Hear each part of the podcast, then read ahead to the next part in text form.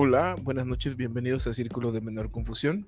Yo soy Omar Santana y aquí está como siempre Marco Cayetano. Hola Marco, ¿cómo estás? Buenas tardes, no noches, buenas tardes amigo.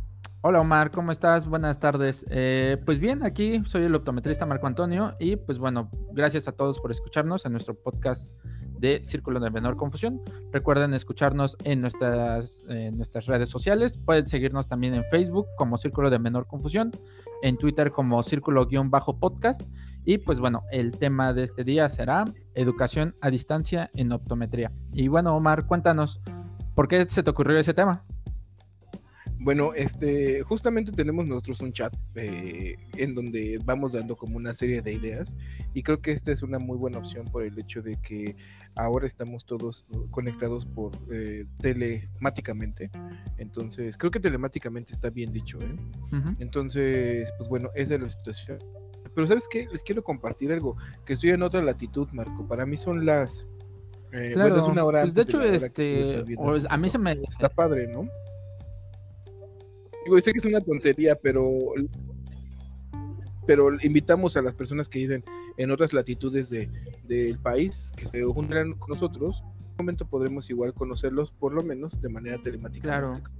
A, mí me surgen muchas dudas con respecto al mismo tema. No sé, tú como, como ya se ha descubierto en, varios lugares, pues eres jefe de servicio social en cierto lugar donde tú trabajas. Entonces, exacto. En cierto lugar. Bueno, em, como encargado, porque jefe hay una parte de dirección. Pero bueno, al final del día, eh, el rol como, como tal, disciplinario, académico, pues sí lo llevas tú.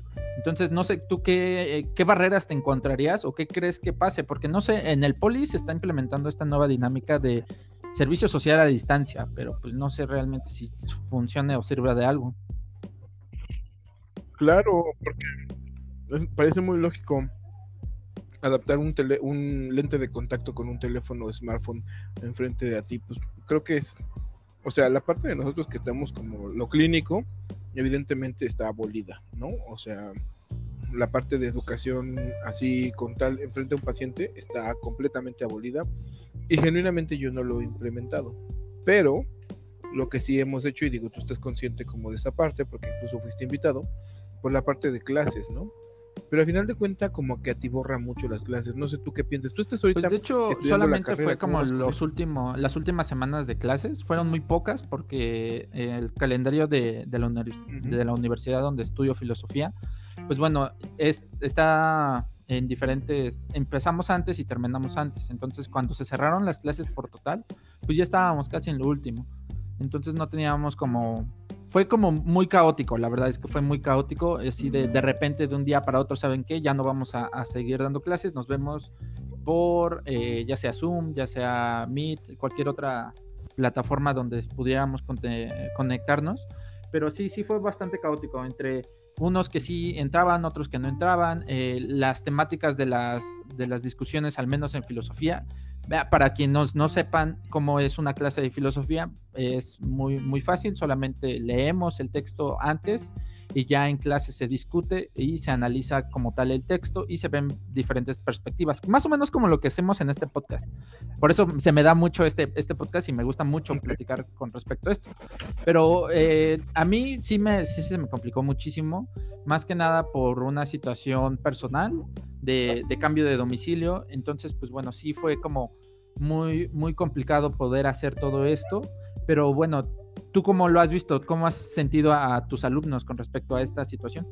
Pues sí, nosotros tenemos o vamos, digamos, eh, calendarizados con el Polite y la UNAM. Iniciamos y terminamos en julio y agosto de cada año.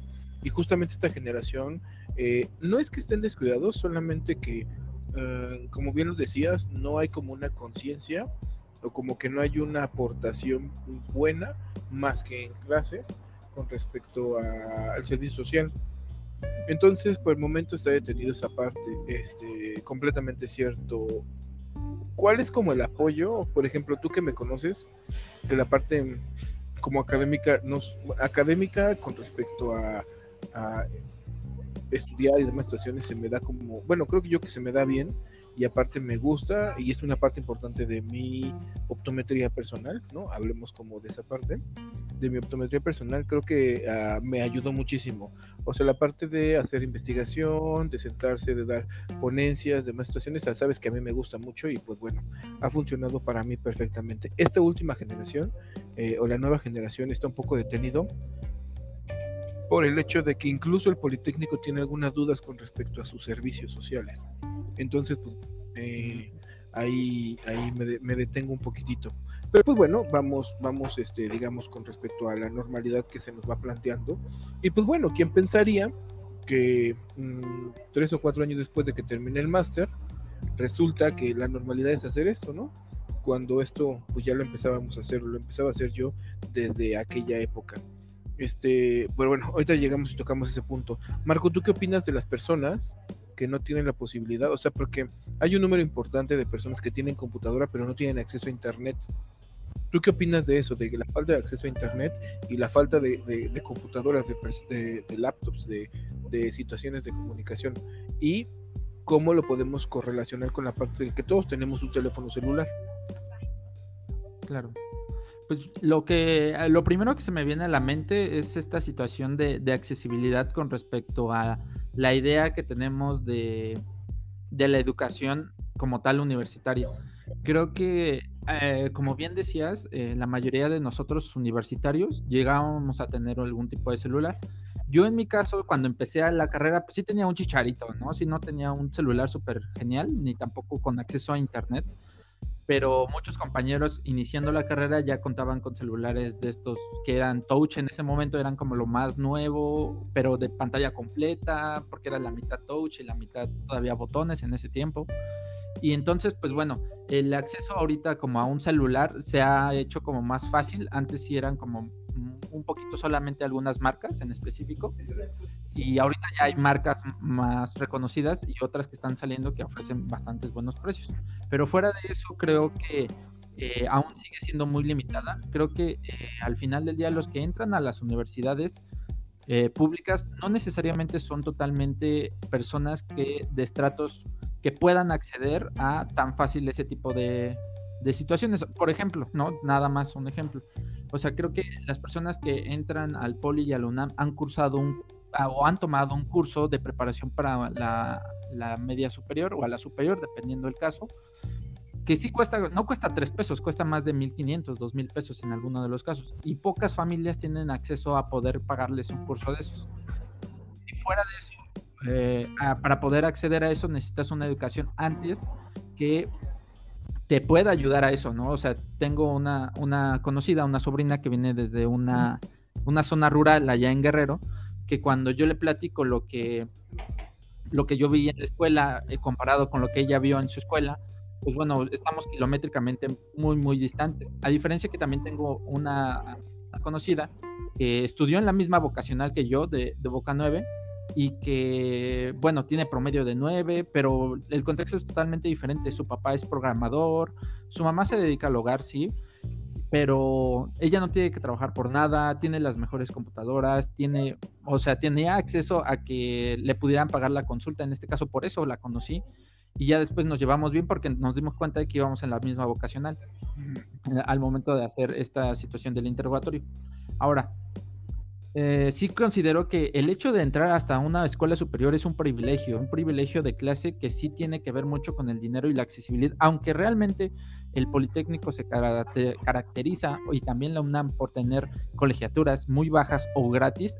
Para todos los que nos escuchan del Politécnico, eh, la colegiatura es gratis, ¿eh? así que pues si quieren no pagar o no tienen dinero para pagar la colegiatura, no tienen por qué preocuparse, ¿no? O sea, realmente nada más digan, no voy a pagar y me voy a inscribir y ya nada más. Está por la ley orgánica del Poli. Fuera de eso, eh, sí, el hecho de que de que tengas eh, ahora una computadora. En mi casa somos tres, bueno, éramos tres, ahorita ya no vivo con mis papás pero éramos tres personas. Si nos hubiera tocado esa situación cuando yo todavía hubiera estado estudiando, me imagino que muchas familias están en una situación similar. O sea, solo una computadora para todos o dos computadoras a lo mucho. Y si ya tienes tres computadoras para cada uno de tus hijos, pues la verdad sí tienes suficiente dinero para pagar 10 mil pesos o un poco más por cada una de ellas. Entonces sí creo que, eh, como bien dices, la cuestión de accesibilidad a los equipos es una limitante muy, muy grande. Ahora, si nada más había una computadora o dos computadoras y los dos están estudiando en la universidad y tienen clases a la misma hora, pues bueno, creo que ahí en uno de esos, en este momento se va a dar cuenta que muchas personas van a tener que desertar por la persona que vaya más adelante o por alguna preferencia familiar. Yo creo que ahí es un tema bastante complicado porque la educación ya no es como tal gratuita, ya no es pública, ya no todos podemos tener y creo que yo he escuchado muchos casos que van a dar de baja un semestre por esta situación. En cuestión de la accesibilidad a Internet, pues súmale un poco más.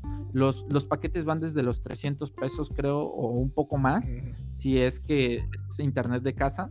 Entonces, si hay personas que gastan todo su dinero para poder pagar el el pasaje para poder llegar a la escuela, que vienen siendo esos 300 pesos o 400 o 500 pesos, dependiendo de, la persona, pues bueno, sí veo más complicado esto.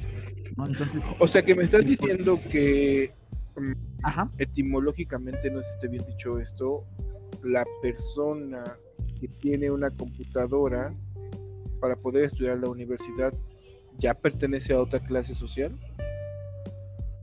No como, es que mm, la clase social eh, definida por bueno, la clase social dice que es que no sé cómo lo puedo decir, pero creo que me, entiendes la idea. Sí, claro. Sí, sí entiendo. O sea, sí es una cuestión de privilegios, ¿no? En este caso, no es lo mismo que tus papás tengan un negocio propio, que ganen, este, que tengan un local y que puedan eh, tener trabajadores, a que tu papá sea un trabajador con salario mínimo, y que tengan dos o tres hijos. También se ha, se ha visto que entre menos eh, nivel educativo, más hijos tienen, en la mayoría o en alguno de los casos, en algunas encuestas que se han hecho. Entonces, pues bueno, eso eh, se suma a la serie de, de, mm, de, privilegios que podría tener una persona al momento de estar estudiando. O sea, no necesariamente, o sea, tú por ser hombre nada más tienes ciertos privilegios. Es lo que te iba a decir y era el siguiente punto. O sea, que... Eh, estás diciendo que, no sé, una gran cantidad de personas que van a desertar la universidad o la preparatoria en realidad son mujeres. Pues sí, yo creo que considero que sí, ¿eh? O sea, sí hay una brecha de género bien feo. Sí, sí, sí, claro. Eso es un tema que qué bueno que lo tocas, porque el hecho de que una mujer, para empezar, estudie en algunos lugares está mal. Recuerdo en algún momento Ajá, eh, una compañera de optometría me decía eso, es que o, estudio o trabajo para mantener a mis siete hermanos. Y yo así de, ¿qué, ¿Qué pedo? ¿Cómo que tienes siete hermanos? Y me dice, sí, es que tengo siete hermanos y somos todos y ellos trabajan algunos en el puesto, otros este, venden otras cosas y pues a mí me está, yo soy la mayor, pues a mí me mandaron a estudiar, pero pues ya no sé si seguir estudiando. Entonces, híjole, sí es una, situación bien complicada para muchos de nosotros como optometristas y como en general como estudiantes, que creo que eh, esta pandemia ha marcado una diferencia social bien fuerte, aún más de la que ya tenemos, pero bueno, creo que hay eh, alternativas, en este caso como, como laptops por buena causa, no recuerdo muy bien cómo se llama la página, que está regalando laptops eh, de gente que está donando laptops, ¿no? Está haciendo como los conectes para poder vincular esas dos personas y que tengan acceso a, una computadora o a una tablet para poder eh, seguir con sus estudios. Que bueno, que también hay instituciones como la UACM, en este caso el Poli también, y no sé si en el, eh, caso de la UNAM están regalando o están prestando en alguno de los casos también aparatos, eh, laptops, tablets, para que se pueda evitar en, la mayor medida esta deserción, que al final del día pues sí, sí está bien complicada, que yo considero que los que sí logran entrar al Poli o a la UNAM por sus conocimientos y sortearon todos estos privilegios que no contaban, pues bueno, sí les va a dar un respiro y sí les va a ayudar muchísimo a poder seguir con sus estudios, pero en este caso, eh, aunado a esto, súmale dónde tú trabajas, dónde tú estudias, porque pues en mi casa estaba hacinado, ¿no? O sea, hacinado me refiero a que todos vivíamos juntos como, como, como muéganos, ¿no? O sea, dormíamos mi hermano, yo en una cama, bueno, no en una cama, en una litera, en un mismo cuarto, mi hermana con mis papás también dormían en un, en un mismo cuarto. Entonces, pues, bueno, la, mi casa era muy pequeña. Entonces, ahora imagínate personas o familias grandes en, estas, en estos contextos que ahora tengan que, tomar clases así, pues bueno, eh, súmale las distracciones, súmale la, foto, la, la, poca alimentación, la buena alimentación que puedan tener. Entonces, bueno, para mí, desde el contexto social, sí la veo muy difícil para los que quieran seguir estudiando y no tengan con los recursos necesarios para poder acceder a este tipo de, de situaciones. O sea que esta pandemia ha matizado todo lo malo que ha habido en la sociedad para que se incremente y se haga como mucho más visible, Marco.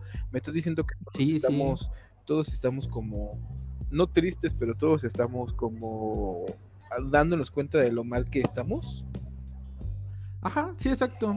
Sí, justamente. A lo mejor ya antes se, se subsanaba, ¿no? Un poco diciéndole eh, con esta idea o este mito meritocrático de si le echas ganas, tú quedas en el poli y ya con que entres en el poli, pues a ver cómo le haces, que pues ya sigues estudiando. De hecho, en el poli antes había un, eh, un internado donde si tú entrabas en el poli te daban comida, te daban estancia, te daban todo para que pudieras seguir estudiando, porque pues si vienes de un pueblito, pues obviamente no tienes ni dónde quedarte. Lamentablemente se perdió eso. Claro, pero pues bueno, ahora... Uma era eso, ¿no? Era, ah, creo que Uma tiene como 50 años que se abrió, unidad Milpalta, donde también se imparte optometría, y se supone que era una de sus proezas, ¿no? Que fuera un internado realmente, la gente que viniera de otra parte, en este caso no de Milpalta, pero que estuviera en la ciudad, porque al final de cuentas es parte de la Ciudad de México, y este que, ellos se quedaran ahí a, vivir, ¿no? A, dormir, a, pues sí, a, realizar sus actividades, no propiamente educativas, sino, este, pues sí, de,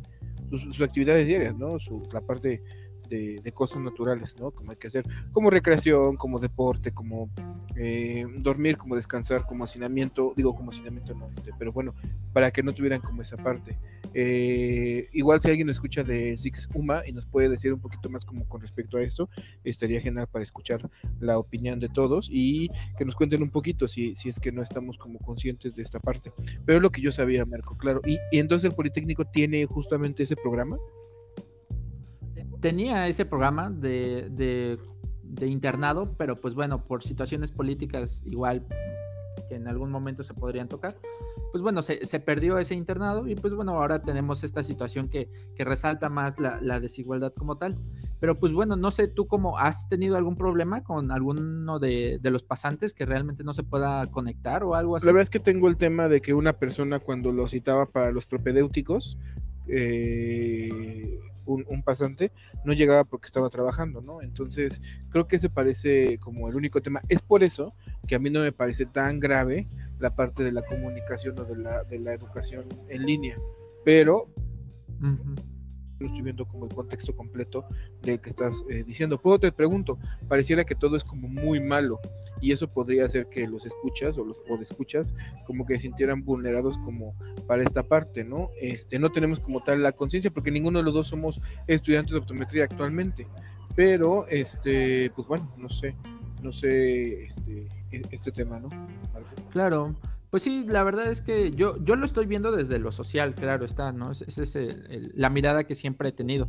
Y, como estudiante te puedo decir que, eh, ahora sí que, a lo mejor no soy estudiante de, optometría, pero sí estudiante de filosofía. Creo que, pues bueno, si lo vemos desde, desde un lado ya un poquito más privilegiado y que imaginemos que tienes tu cuarto, ¿no? Tienes un cuarto donde puedes estudiar y ahora tienes una computadora pero ahora, ¿cómo crees, o en este caso, cómo sientes que tú como optometrista puedas desarrollarte en los últimos semestres de tu carrera, ¿no? Porque hay, hay compañeros y hay colegas que yo tengo que están en séptimo, octavo semestre o sexto, ya cuando están entrando a clínicas, que bueno, la mayoría del tiempo, al menos eh, en quinto semestre teníamos dos días de, de clínica y ya en séptimo y octavo teníamos tres días de clínica pero pues eso se basaba ya en los últimos semestres. Sí, ahora qué vas a dar en línea, bueno, o no sé cómo, tú qué piensas de, estos nuevos optometristas que vayan a salir sin estas prácticas como tal tan fuertes que teníamos, al menos en, el poli, no sé cómo haya sido en la UNAM.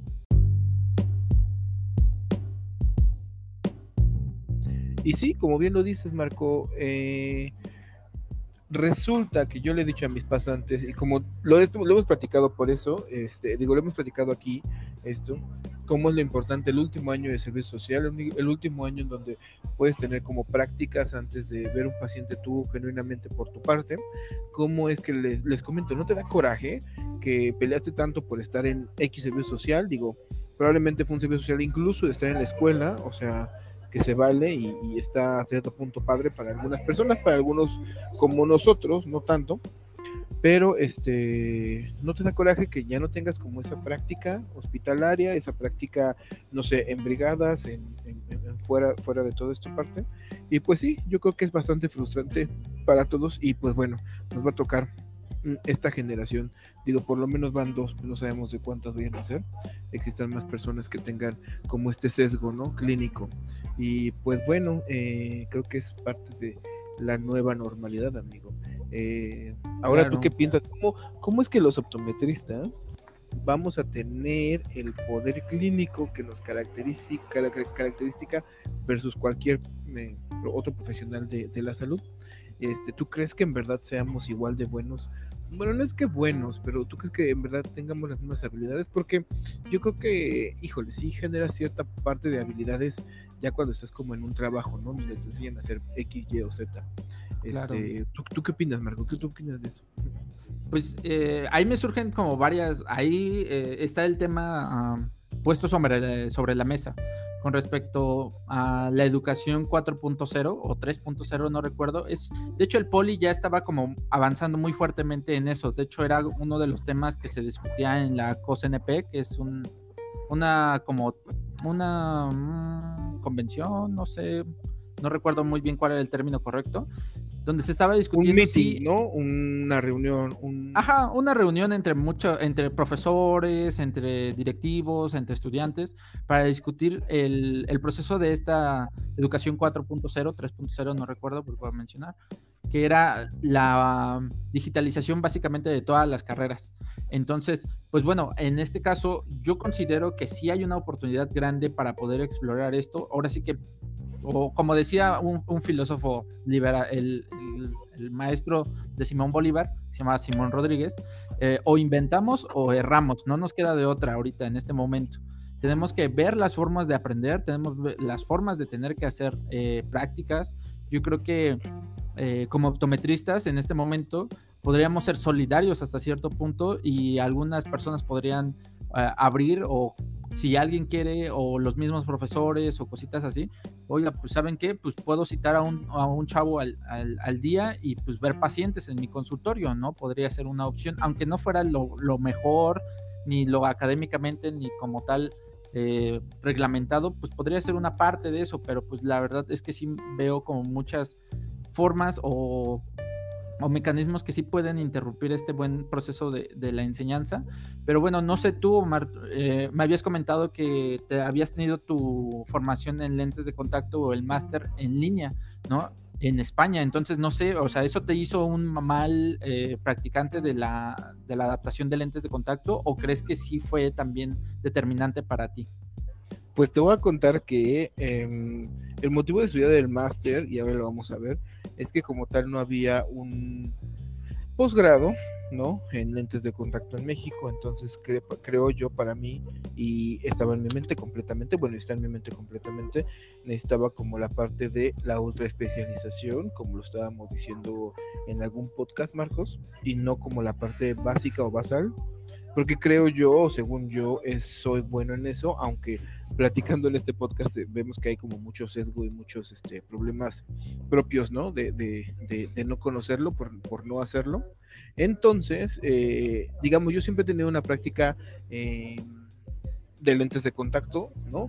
Tengo cuatro años o cuatro o tres años en el consultorio y pues justamente lo hago eso. Pero aparte, mi servicio social fue el que me enseñó, digamos, como la adaptación de lentes de contacto, porque la universidad en la que yo iba en la UNAM, eh, justamente sí tenía como la parte de lentes de contacto, pero nunca era como tan profunda ni nada. Entonces, pues bueno, esa, esa fue una de las situaciones. Básicamente, yo necesitaba como la parte teórica de los lentes de contacto, eh, que bueno, en este caso el máster, ustedes pueden ver el, el, el, programa, es sobre córnea, cirugía refractiva, este, topografía, ¿no? Como esa parte que yo pues ya, ya, la sé, ya la sabía, pero me faltaba como la profesionalización de lo mismo y pues era como también, no, no somero, pero sí la parte de lentes de contacto de manera teórica pero eh, digamos yo como que lo llevé porque yo tenía la clínica, yo tenía la práctica. Eh, básicamente hacía las cosas como, no sé si decirlo por empirismo, pero sí un poco. Y entonces, por ejemplo, para mí no fue ningún solo reto. Y pues bueno, no sé, yo creo que eso es algo que nos pasa a todos. Éramos fuertemente criticados por el hecho de, hacer este tipo de, de máster. De hecho, la gente es como, ¿y eso crees que tenga una validez? Y entonces mi respuesta era, eh, pues aunque no la tenga, yo estoy aquí enfrente dándote una conferencia o yo estoy aquí asesorándote, ¿no? Entonces, eh, pues esa es, una de las cosas eh, que, que como llama la atención. Pero por ejemplo, si tú no tienes como la parte basal, yo creo que una de tus propuestas es esa de, poder eh, uh, invitar ¿no? a, los, a, los, a los ponentes, digo, a los, este, a los estudiantes, a los pasantes, pues sí estaría bien, estaría bien padre, ¿no? Para que no perdieran como esta, esta situación. Pero ahí te va la otra situación. Si se enferman y se mueren, ¿quién va a pagar eso? Claro. Entonces yo te pregunto a ti, Marco, ¿quién va a pagar si uno de los pasantes o estudiantes se enferma y se muere, o se enferma simplemente y está muy grave. Sí, pues justamente eso es lo que decíamos con respecto a el poli te da un, este un seguro, ¿no? Y este es el Pero sí, o sea, si, si esa persona en, en, dado caso, porque al final día son jóvenes, yo, yo veo muy difícil o veo como muy complicado que llegue a fallecer hasta eso un, un, estudiante, pero eso no indica que uno de sus familiares pueda así caer en esta situación. Y bueno, al final del día, esta persona tiende o podría dejar de, estudiar porque eh, ese familiar, pues bueno, tiene, que, eh, tiene que, él era el sostén de la familia como tal y pues al final del día, pues bueno, se pierde ese sostén, se pierde toda la estabilidad de la casa también, podría ser en, en alguno de y yo, por ejemplo, pues, como Omar Santana Networks, o sea, ¿con qué responsabilidad moral? Yo estoy de que a lo mejor el, el, a la persona que yo quiero ayudar no, no, no fallece, o sea, se enferma, a, tal vez asintomático, o bueno, tal vez con síntomas y listo, pero lo lleva a su casa y muera. Eh, como tú bien dices, o sea, la parte de la familia que vive toda junta en México, ¿no? Entonces, eh, ¿tú cómo te sentirías o cómo, cómo llevarías esta parte? Que por querer hacer un bien, resulta que tal vez le quitaste el sustento eh, a esa familia. Claro, sí. Sí, la parte ética está aquí de por medio muy grande, que todos, todos estamos esperando, ¿no? Estamos a la expectativa de que cualquiera de las vacunas tenga, tenga muy buenos resultados para poder volver a estar en esta nueva normalidad pero pues bueno, sí tienes toda, totalmente la razón, ¿no? Como parte responsable, a lo mejor no responsable directo, pero sí corresponsable, puede ser una, una, un factor determinante para que tú no pongas en riesgo a esos, a esos estudiantes, a estos pasantes, que en algún momento eh, fue una discusión que yo tuve con, con la jefa de carrera de la, de la, universidad en cierto momento, porque nosotros teníamos una, una materia que se llamaba clínica hospitalaria, y esta clínica hospitalaria eh, se tenía que hacer obviamente en un hospital. El nombre de la, de la materia te lo dice, clínica hospitalaria. Que justamente yo soy y en de, esa, de esa matrícula, vamos a ponerle, no sé si matrícula o, oponentes que, que, llevan esa, esa, esa, esa, materia. Porque Ajá, trabajo en un hospital y me llevan a ver algunos rotantes, ¿no? Bueno, estudiantes justo que pasan esa, esa, esa materia. Ajá, y exacto. Eh, el punto era que cuando todavía no íbamos a entrar a esa materia, el consejero antiguo me dejó la tarea, ¿no? En este caso, pues eh, se llamaba Martín. Eh, Martín, Le mando un saludo desde aquí a ah, este Martín. sí, a Martín. Y bueno, eh, el punto era que si pasaba algo, estos convenios eran de, no sé si contigo te hicieron firmar algún contrato y si siga esta misma, esta misma mala práctica, porque al final del día, como tú bien mencionabas, cuando eh, el Politécnico no tiene un convenio firmado y el estudiante sale del instituto como pensando que va a clases, pero realmente si le pasa algo fuera de las instalaciones, el Politécnico no se hace responsable de él tampoco la institución en el caso en que esté haciendo algo ahí en esa misma institución. Entonces, ahí también es un problema para ambas, ambas instituciones. En el caso de que, como bien mencionabas, le pase algo en el hospital, rompa algo o llega a pasar una cualquier situación, el Politécnico no se va a hacer responsable porque no hay un convenio como tal firmado para esa materia cosa que yo estuve luchando por mucho tiempo, que creo que sigue ahí, no, no creo que se haya resuelto porque es un problema muy grande, pero que tienes totalmente la razón. Pues te voy a decir que desde mi trinchera, está resuelto. No te voy a decir en qué momento mm, pasó, pero desde mi, en mi trinchera está resuelto. Que obviamente no lo resuelvo yo, pero este, ni siquiera fui parte del proceso para resolverlo, pero la verdad es que las personas que han estado a cargo de eso de manera institucional educativa, Politécnico, lo ha hecho muy bien. De la, hay otra escuela que también está, digamos, como que tengo convivencia con ellos, también lo ha hecho, y una tercera escuela que no diremos cuál es, pero está, o sea, muy similar al tema que estás diciendo, ¿no? A la parte de no sabemos qué le pueda pasar a ese estudiante, eh, pues en, sí, en el, en, el lugar, ¿no? En cuestión, o en camino a. Sí, justamente es lo que yo, yo estaba como peleando como parte de los estudiantes, por lo mismo de que, pues bueno, eh, tal profesor conoce a, digamos, ¿no?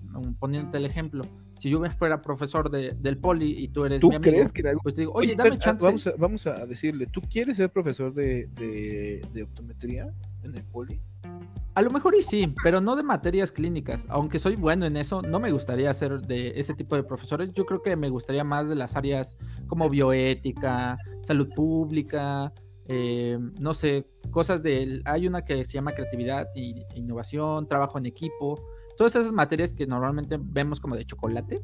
Pues bueno, a mí sí me gustaría impartir esas, esas materias. Creo que sí falta muchísimo para poder llegar al punto que estamos ahorita peleando, que los optometristas no nos veamos o no nos estemos tirando tierra a todo, ahora sí que a todo, en, el, todo, en todo tiempo, a todo momento. Entonces creo que esas materias se, dejaron de lado, no se importan, no, no hay una real eh, aprendizaje ahí. Y pues sí, a mí sí me gustaría dar clases en algún momento, en alguna institución, no necesariamente en el poli. A mí me gustaría en el poli porque toda mi vida he estudiado ahí. Pero fuera de eso, pues sí, sí me gustaría en algún momento dar clases, ¿no? Pero bueno, regresando pregúntame a mí, pregúntame a mí. ¿Qué? ¿Que si quieres ser profe? Pues si tú ya eres profesor, ya das clases. Pero si das clases. Pues sí, pero. Hasta en línea también, hablando de eso. ¿En qué? En línea también. Ah, sí, sí, sí. Bueno, sí.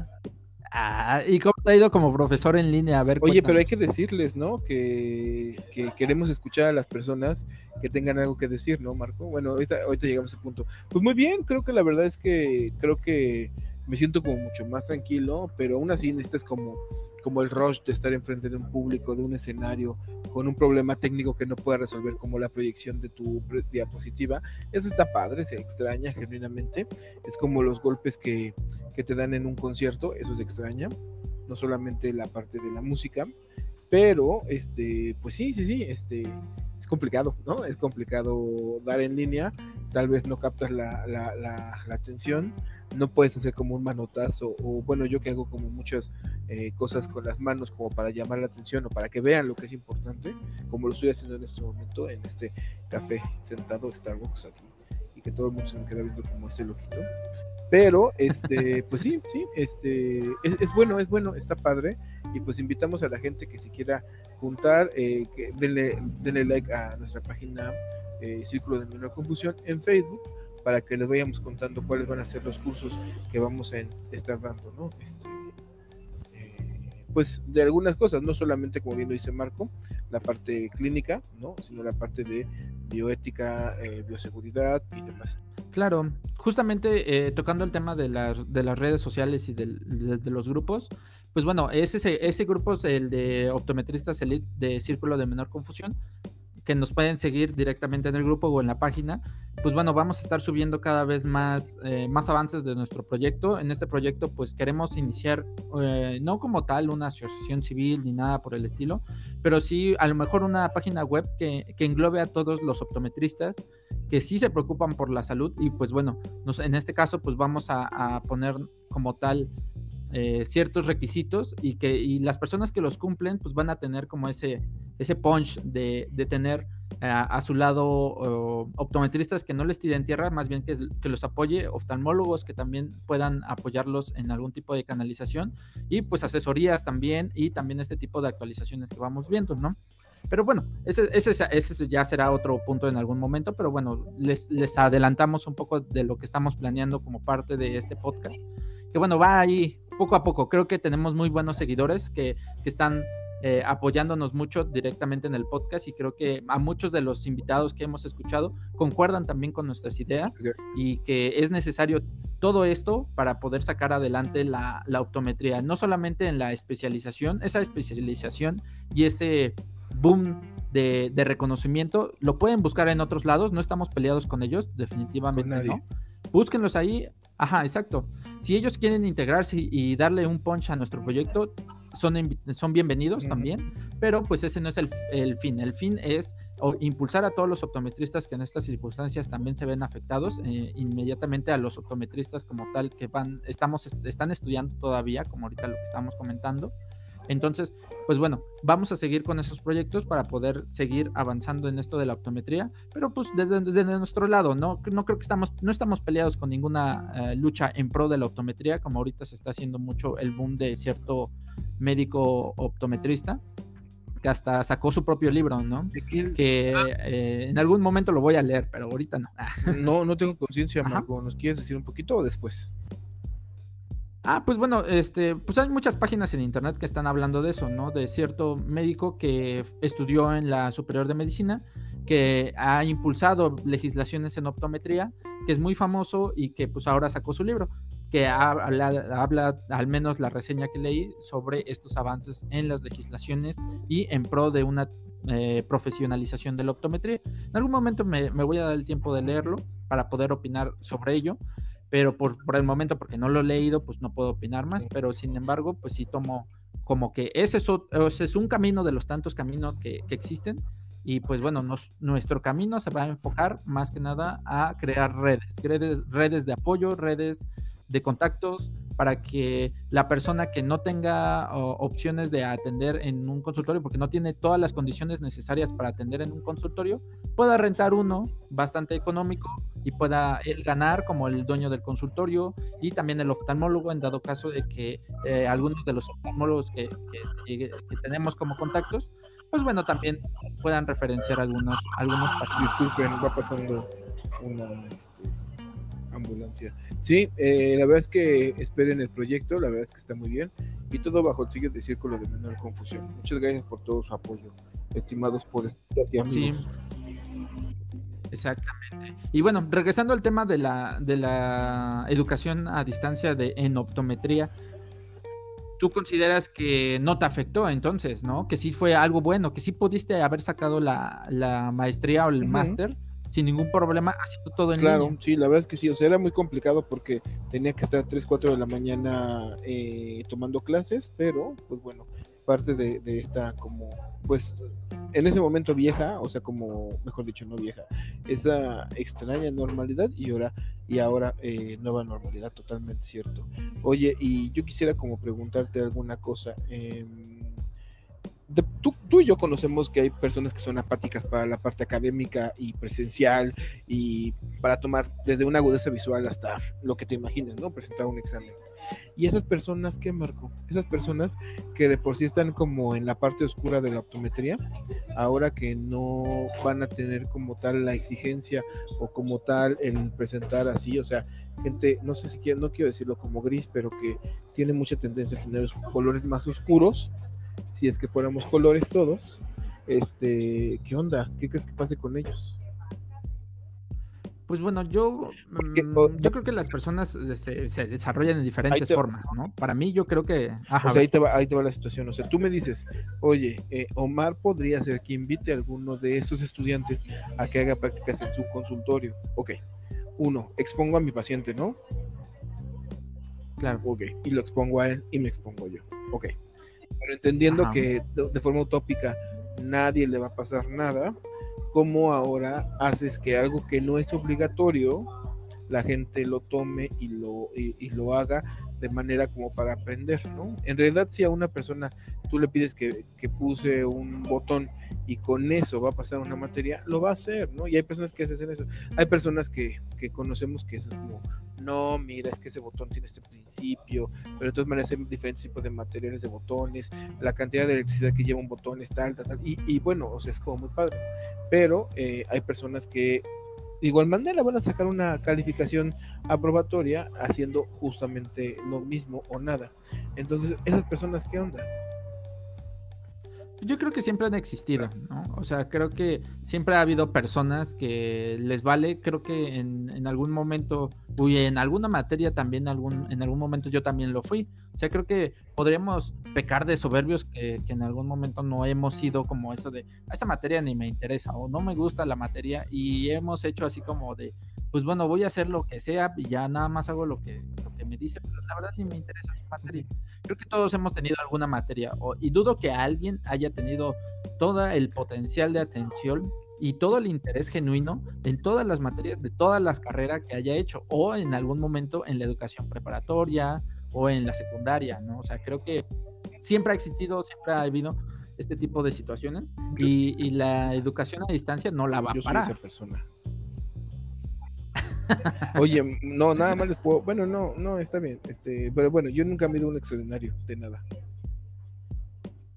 Ah, qué ñoño, no, no, no, solamente eh, yo no tenía tiempo de, de No es que si fuera una equivocación, pero yo no tenía tiempo porque ese tiempo en donde iba a ser extraordinarios y estudiabas y demás situaciones que a mí me parecían los finales como, o sea, final segunda vuelta es como lo más por eso que he llegado, lo más intenso que he llegado, era para mí tiempo perdido porque podía trabajar.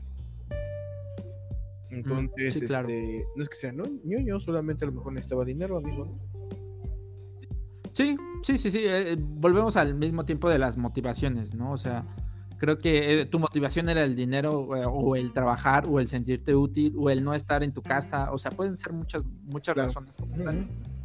Entonces, pues bueno, sí, sí considero que estas personas que, que en algún momento pueden ser así, pues bueno, puedan encontrar en ello eh, algo que les guste como para poder seguir en esta misma onda, que al final del día, si, si ellos no les interesa, van a terminar en una óptica. Y yo no digo que esté mal, solo, le, solo digo que pues, como tú en algún momento decías, no todos podemos ser eh, la, los rockstar, no todos podemos ser esto, pero sí podemos desempeñar bien nuestra labor.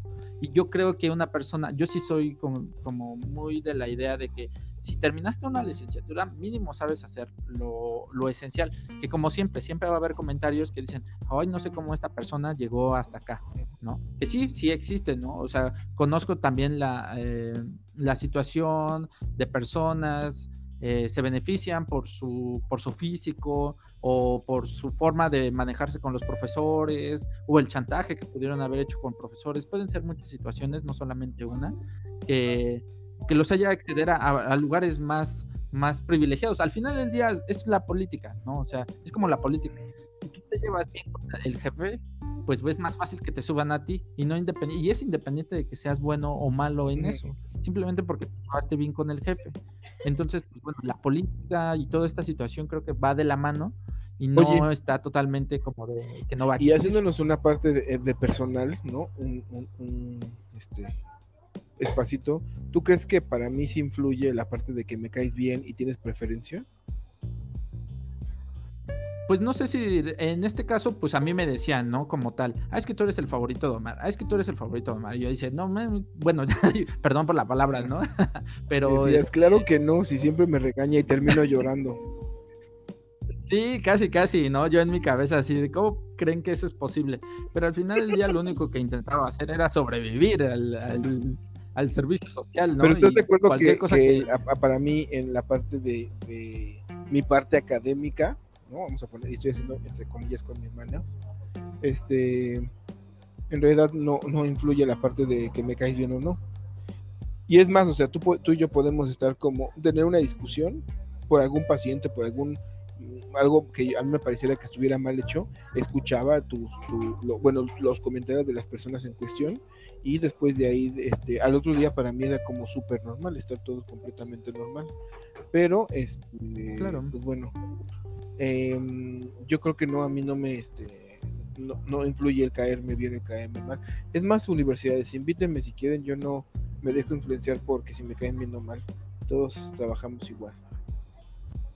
Pues sí, o sea, somos humanos en general. No, yo creo que el decir que te puedes llevar mejor con una persona, pues es como negar nuestra parte humana. Eh, eh, hay algunas personas con las que no congeniamos así de fácil, entonces, pues bueno, tampoco es como ponerles el pie y decirles, pues este, tú no vas a seguir, ¿no? O sea, como me caes mal, eh, no, no vas a seguir en este camino que yo estoy trazando para todos los que me caen bien. Hay personas que sí lo hacen muy obvio, hay personas que pueden ser más discretos y, y en este caso, pues bueno, el hecho de que en algún momento te hayas llevado muy bien con ciertas personas o tengas alguna preferencia por ellos, no significa que hayas puesto el pie a los demás, a lo mejor simplemente platicabas más, ¿no? O sea, llegaban a una, este, a una convivencia diferente, como tú bien mencionabas en uno de nuestros podcasts pasados acerca de, optometría elite, ¿por qué no elegir a las personas que, te gusta con quien trabajar en ciertos proyectos? Entonces, en este caso, pues bueno, nosotros nos llevamos bien y llegamos al punto de que, pues bueno, a mí me interesa hacer este podcast, ¿no? Y yo dije, oye, a mí también. Bueno, pues podemos hacerlo y trabajar en conjunto, a diferencia de que lo hicieras con una persona. Que no te cayera o... también, ¿no? Que no fuera de tu preferencia, claro. Sí, justamente esa, es la, la situación, porque estos, este, como quiebres entre las relaciones no necesariamente tienen que ser para mal, simplemente pues solo marcas tu línea, tratas lo más de ser lo más profesional posible y decir, bueno, tú la cagaste, no te voy a castigar de más, pero sí te voy a castigar por lo que hiciste, ¿no? Y la otra persona que en el momento te, te caía bien, oye, tú también incurriste en esto, pues bueno, te voy a tener que castigar aunque nos llevemos bien, porque una parte es el trabajo y otra parte es la... Y al día siguiente, pero es tan amigos como siempre, tan relación sana de trabajo como siempre. A lo que voy es que conozco mucha gente que se lo toma muy personal. O sea, una llamada de atención parece que le está haciendo algo que incurre completamente con su vida. No sé, este, creo que las generaciones se han vuelto como un poquito más eh, con una piel más delgada. Y entonces cuando llama la atención pareciera que, pues nada, o sea, tú lo has visto, ¿no? Con una llamada de atención es como llorar, como si no hubiera un mañana como si hubiera pasado algo muy extremadamente fuerte. Y pues bueno, creo que solamente el hecho de necesito que hagas bien las cosas, porque esa persona puede ser tu mamá, tu papá, creo que les, les, les impacta un poco. Claro, de hecho, este, justamente en ese mismo tema que estás, que estás mencionando, en algún momento yo en, eh, en alguna de las partes de, de, las clases que tuve allí en el hospital, una, una de las eh, oftalmólogas vio que uno de los eh, no se realizó muy bien una cirugía por un error de, tal del de, oftalmólogo como tal. Entonces, en vez de, regañarlo así como muy bruscamente como lo estaban haciendo algunos, porque eh, hasta ellos contaban, ¿no? Cómo son los doctores. No, es que si me equivoco con él, ya sé lo que me espera y me va a decir y que bla, bla, bla. Sin en cambio, con esta doctora que yo admiro mucho y que la verdad reconozco su papel como, como maestra y como, como profesional de la salud, como una de las mejores oftalmólogas que yo conozco, mm. pues bueno, fue directamente con esta persona, habló con ella y le dijo, ¿qué hubiera pasado si esta persona que tú atendiste y atendiste mal hubiera sido tu papá? ¿No? Hubiera sido tu mamá, hubiera sido tu hermano. ¿Crees que vale la pena lo que tú estás haciendo? Así como, como estudiante de oftalmología, ¿crees que vale la pena tu esfuerzo? ¿Crees que esa persona merece lo que tú estás haciendo? Y pues bueno, fue un regaño bastante suave, ¿no? Pero creo que eh, a todos los que estábamos escuchando el regaño, ajá, justamente ese es el punto. Porque como tú bien mencionabas, eh, a lo mejor y el regaño, ah, estamos acostumbrados a cierto tipo de regaño en algunas generaciones. Yo estoy todavía de esos regaños muy fuertes, por eso sé que es eso, pero en este momento intento no hacerlo por lo mismo, ¿no? Porque creo que la concientización, porque muy bien pudo haber regañado de dos formas. Una, o te regaño así muy cabronamente diciendo, eres un inútil, no sabes para, no, sabes, no sirves para la oftalmología, pero no sé cómo llegarte. Ajá, o hacer consciente de que su error tiene consecuencias y las consecuencias son muy graves, a lo mejor no para él, sino para una familia entera. Entonces, eh, cuando tú te das cuenta de eso, pues bueno, ya ni siquiera necesitas que nadie te regañe. Tú solito te sientes mal con, con tu irresponsabilidad y tu falta de ética y tu falta de trabajo contigo mismo. Y bueno, eso sí también tiene que ver con una, inteligencia emocional propia.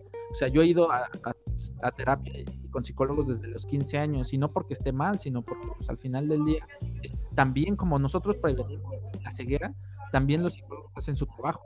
En este caso, como tú bien mencionabas, a lo mejor puede decirse que es como de, piel un poquito más, más suave, más ligera. Pero bueno, no sabemos de muchas situaciones de por medio entonces, pues sí, sería como ir viendo, y en esta dinámica de nuevo de la, de la era digital, pues bueno, estos castigos o estas como llamadas de atención, ¿dónde van a quedar? ¿En qué momento el, profesor va a llamar la atención al, estudiante diciéndole, oye, necesito que te pongas porque al final del día, si tú no sabes esto, va a pasar. Y justo, o sea, creo que acabas de un tema muy importante. Y justo el tema de, comentar todo esto eh, es para eso, ¿no? O sea, cuando ellos egresen y cuando ellos estén enfrente de un paciente, ¿será válido o será viable llamarles la atención? Es como, por ejemplo, ¿no? O sea, todavía yo tengo pacientes que me dicen, no, es que por lo del terremoto de hace tres años, ¿no? Y tú dices, ok, pero pues ya pasaron tres años, ¿no?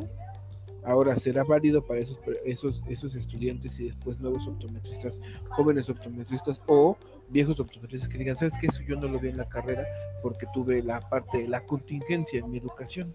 Entonces, ¿será válido que no lo sepan, ¿no? ¿O será meritorio que no se les llame la atención? Mejor no se les admire ni se les diga, por lo tanto no se les llame la atención. Un tema que tendremos que ver, digamos, con el paso del tiempo, ¿no crees, Marco? Sí, justamente eh, lo acabas de decir bien. El tiempo nos, nos, va a dar la razón en algunas cosas, en algunas otras no. Esperemos que las cosas malas no nos dé la razón. Pero sí tienes totalmente la razón en el sentido de que si no, este, si no hay llamadas de atención, porque la educación es formativa también, o sea, también nos enseñan la ética, también nos enseñan estas situaciones. Si, si la persona como tal sabe hacer muy, muy, muy bien su trabajo, pero no tiene ética o no tiene esta empatía con el paciente, deshumaniza totalmente al paciente, pues bueno, nos estamos volviendo cada vez un poco más robotizados y es más fácil que nos al final del día nos pueda sustituir una máquina.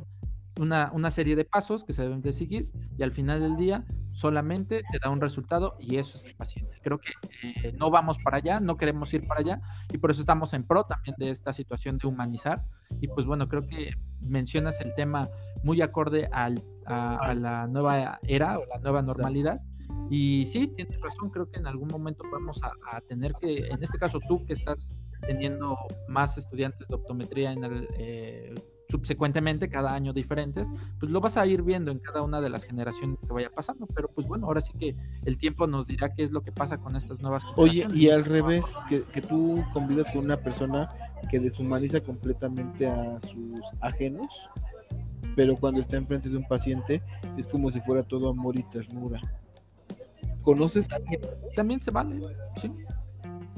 Sí, yo sé, ahora sí que sí conozco muchas personas, porque yo podría ser una de esas personas. Yo también creo que podría ser una de esas personas. Porque eh, en redes sociales, o sea, la mayoría que nos escucha y me tiene en Facebook o en alguno de mis dos Facebook, pues bueno, eh, ha visto cómo soy bastante como de, no, esas personas X, ¿no? Eh, esta, esta clase social debería pasarle esto, ¿no? Esto y esto y esto y esto. Pero ya, o sea, estoy muy en contra de ciertas políticas pero bueno, ya al final del día he atendido policías, he atendido gente que, mm, este, se, se, desarrolla en diferentes actividades y que no tengo ningún problema, porque al final del día una cosa es eh, el marco de afuera que expresa su opinión y otra cosa es el marco del círculo de menor confusión, intenta ser como políticamente correcto en algunos temas, eh, hablar con, con cierta franqueza y pues bueno, eh, otro es el optometrista, Marco el optometrista como tal, ya con un paciente, como justamente hoy, ¿no? Hoy me tocó un paciente que no entendía el concepto de enfermedad. Cuando le pregunté si alguno de sus familiares tenía alguna enfermedad, decía que no. Cuando indago un poco más en su historial, resulta que el papá tenía queratocono. Entonces, cuando le digo, eso es una enfermedad de los ojos, señora, pues bueno, eh, la señora sí, obviamente me pude haber reído de ella y burlarme como muchos de los colegas hacen con sus pacientes cuando, cuando dicen, ah, es que le pregunté esto y no supo, ¿no? Y ya después me dijo que sí. ¿Era diabético? No, solo tengo la, la enfermedad del azúcar. O sea, o sea, sí entiendo que tú lo sepas, o sea, sí entiendo que tú estudiaste y que sepas la diferencia. Ellos no estudiaron y si están yendo contigo es para que los ayudes a diferenciar esto, para que les puedas apoyar, no para que te burlen de ellos. Entonces, pues bueno, es algo que yo he intentado siempre en mis consultas orientar, más que también vender y toda esta situación de por medio que ya habíamos tocado. Pero sí, sí, totalmente, totalmente de acuerdo de que existe personas que pueden deshumanizar eh, a su contexto, como es en caso, y humanizar totalmente en su práctica profesional. Que creo que esa es la, la, vía, que es lo que queremos hacer, que muchos lo están haciendo al revés, pero lo ideal sería que en todo momento humanizáramos, pero pues bueno, hay veces donde no se puede, es, es imposible. Pero bueno, eh, ahí está como la, el dado en el aire. Ahora sí cada quien elige qué cara quiere que caiga. Claro. Bueno, entonces, para concluir, Marco, ¿te parece bien que es el momento de hacerlo? Claro. Este. Estudiantes de optometría sin prácticas de optometría, pero con mucha teoría en PowerPoint. ¿Es un optometrista de la nueva realidad, de la nueva normalidad? ¿O estamos eh, ante una serie de profesionales de la salud sin las características clínicas, la cantidad de horas clínicas para que ellos puedan ser como óptimos en su evaluación. No lo sé, la verdad es que no, no, lo sé, lo pongo, lo dejo en el tintero para que cada uno de ustedes nos ayuden con su comentario, pero este, pues bueno, ahora estamos ante eso. Sí, exacto. Y pues ya como mi, mi último comentario, pues es que, que los optometristas que estén entrando en esta nueva era, que estén entrando directamente a la carrera, que lo aprovechen eh, en la mayoría de lo posible, no para que saquen un 10 y puedan cambiarse de carrera, o en este caso para que puedan sacar el título o que puedan titularse de la mejor manera, sino simplemente que lo utilicen como una forma de poder lograr lo que ustedes quieran. En este caso, un paciente agradecido va a venir cada año y cada año te va a pedir algo diferente, algo mejor, y el hecho de que tú puedas ser este, beneficiado o en este caso pagado por ese mismo paciente en tu propia consulta, pues bueno, él, él es eh, por lo cual tú puedes conseguir tus sueños. En este caso, pues bueno, el hecho de que tú puedas construir tus propios sueños desde el estudio, pues es una gran herramienta que no hay que dejar de lado y pues hay que echarle ganas en, este, en esta nueva era y creo que pues bueno, nos tocó este tiempo a algunos y pues hay que aprovecharlo. Claro. Y pues bueno, yo también sí lo veo así, sí, el hecho que con esto van a poder subir de calificación y eso los lleva a hacer otra carrera que en realidad no les gusta esta, hablando de cualquier otra, pues está bien, ¿no? O sea, es la oportunidad de hacerlo, totalmente cierto. Sí, exacto, justamente. Pues bueno, Marco, pues un gustazo como siempre platicar contigo, amigo. Este, pues nada, cuando gustes, estamos para este círculo de menor confusión que, que sigue. Este, estaremos grabándolo de nueva cuenta eh, en estos horarios, digo, para la gente que, que lo vean, pues siempre es como en la tarde noche, entonces por eso ya estamos como más descans más, más, más relajados, tal vez no descansados, pero más relajados, menos ajetreados de la ciudad. Y pues bueno, muchas gracias Marco por, por, la convivencia hoy. Estuviste como muy, muy de interno estos días, o sea, como hablando mucho de, de ese Marco que no mucha gente conoce. sí, un poco. Y pues bueno, nada más por último recordarles que nos sigan en nuestra página de Facebook, Círculo de Menor Confusión, en Twitter, arroba guion bajo podcast, círculo guion bajo podcast, y eh, unirse a nuestro grupo eh, Autometristas Elite de Círculo de Menor Confusión. Los que quieran apoyar nuestro, en eh, nuestro proyecto de inclusión y de redes de apoyo para puros optometristas, pues bueno, pueden apoyarnos en Patreon o en vía PayPal a la dirección que les dejamos en los enlaces. Y pues bueno, muchísimas gracias por escuchar. Muchas gracias y escúchenos en Spotify, Google Podcast, Chrome, este Chrome, perdón, este, ay, ¿dónde estamos? Este, Radio Republic. Eh, y Anchor, perdón. Sí, este, pues nada, les dejamos los enlaces y con gusto nos estamos viendo la próxima semana, amigos. Adiós.